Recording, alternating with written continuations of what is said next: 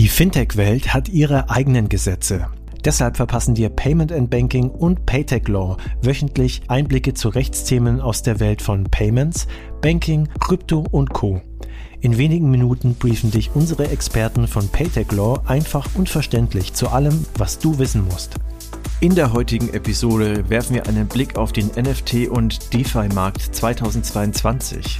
Unter anderem schauen wir uns an, was ist der Status quo, worauf muss man achten jetzt, wo jeder NFTs herausgeben möchte, was steht in Sachen Regulierung an, wie ordnet die BaFin NFTs ein? Und werden gewisse Rechtsprechungen künftig auch rückwirkend gültig sein. Viel Spaß mit dem heutigen Podcast mit Ali Reza Siadat und unserer Gastgeberin Christina Casala.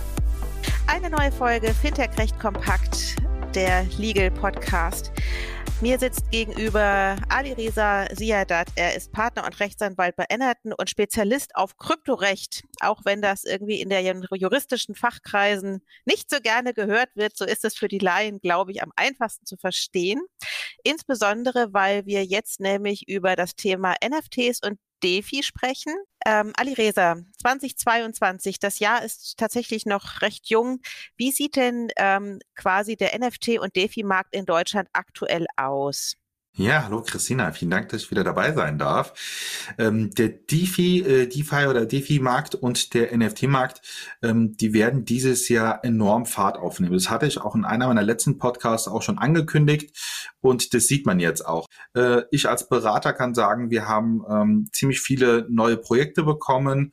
Davon sind, ja, ich würde mal sagen, sieben von zehn im Bereich NFTs äh, und äh, der Rest geht wirklich im Bereich DeFi ähm, und da denke ich mal, das wird auch Fahrt aufnehmen. Das hat vor allem damit zu tun, dass es bis dato noch nicht so richtig reguliert ist oder die viele denken, es sei nicht reguliert ähm, und ähm, man kann damit auch viel machen, also auf der wirtschaftlichen Seite, auf der ökonomischen Seite ähm, und das, äh, das sehe ich tatsächlich, dass das jetzt dieses Jahr auch in Deutschland, in einem deutschen Markt, im globalen Markt Fahrt aufnehmen wird.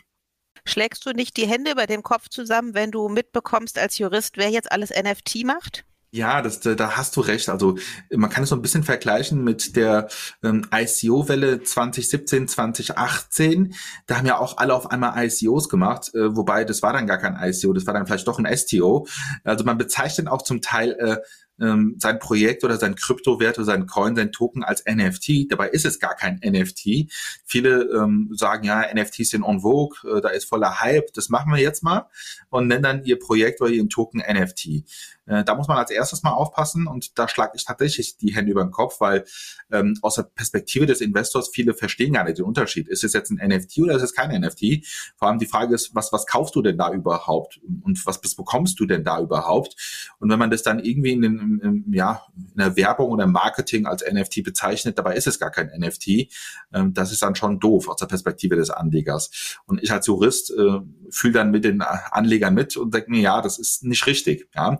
Aber umgekehrt gibt es natürlich auch super spannende NFT-Projekte, wo ich, wo mein Herz aufgeht und sagt, nicht nur als Jurist, sondern auch jemand, der sich den, den deutschen Standort anschaut, sagt, wow, das ist wirklich innovativ. Also wir sehen es bei Künstlern, sehr viel, dass da jetzt NFTs kommen, also vor allem Musiker, äh, die deutsche Hip-Hop-Szene, da gibt es viele, die sagen, ja, wow, ähm, das finde ich ja super, dann kann ich viel besser mit meinen Fans interagieren.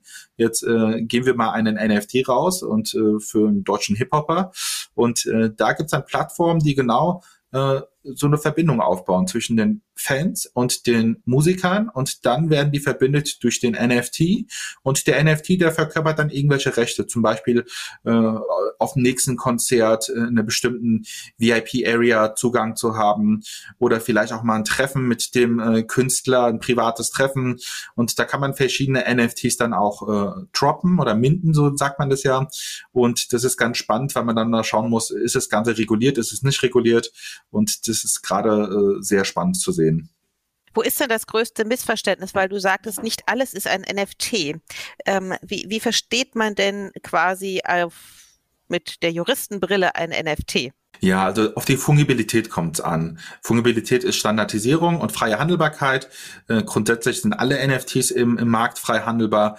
Und ähm, wenn man die Standardisierung und die freie Handelbar hat, äh, diese freie Handelbarkeit hat, dann ist es fungibel. Da kann man nicht sagen, es ist non-fungible. Das geht nicht. Ja, dann, dann ist es kein NFT.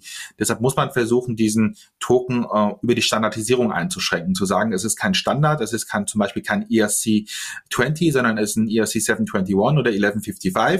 Ähm, man muss versuchen, diesen Token einzigartig zu machen je, je einzigartiger der Token ist, desto eher kann man sagen, es ist nicht standardisiert, es ist nicht eins zu eins austauschbar mit einem anderen Token und dann kannst du diesen als NFT bezeichnen, außer Juristensicht.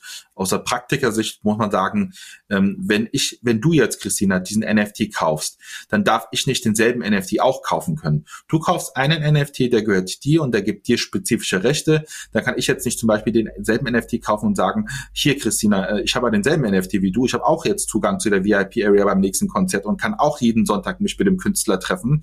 Ähm, das darf äh, nicht so sein. Ansonsten hat man da kann man den ja austauschen. Das ist dann ähm, kein, kein uniker, kein einzigartiger Token, den man da geschaffen hat. Du sagtest, dass es aktuell noch recht unreguliert ist. Wird 22 da mehr Klarheit in das Thema bringen? Ich glaube schon. Also was wir wissen, ist, dass wir diese Markets in Crypto Assets Regulation haben werden, die dieses Jahr hoffentlich Ende des Jahres in Kraft tritt. Die wird, was schon angekündigt wurde, die NFTs nicht umfassen. Was viele nicht wissen, in Deutschland haben wir schon eine bestehende Regulierung, und zwar die Regulierung von Kryptowerten und auch die Regulierung von Vermögensanlagen. Und beides ist meines Erachtens einschlägig auf die jetzigen NFTs, die wir im Markt sehen, die über Plattformen vertrieben werden. Ähm, da wird es allerdings auf europäischer Ebene vermute ich mal dieses Jahr auch eine Klarstellung geben, wie man denn NFTs, wenn sie nicht äh, in der Mika reguliert sind, regulieren könnte. Vielleicht wird auch die BaFin, die hat so einen internen Vermerk zu NFTs, diesen endlich äh, öffentlich zugänglich machen, sprich diesen publizieren, auf die Webseite packen, dann sieht man mal auch, was die BaFin von NFTs hält und wie sie die, die ja aufsichtsrechtlich einordnet. Ähm, und das, glaube ich, wird dieses Jahr kommen. Wie ordnet denn die BaFin NFTs ein? Ja, also aus meiner bisherigen Erfahrung äh, hätte ich gesagt, dass die BaFin auf jeden Fall NFTs als Kryptowerte sieht und als Kryptowert hätte man ein Finanzinstrument im Sinne des KWG, also des Kreditwesengesetzes.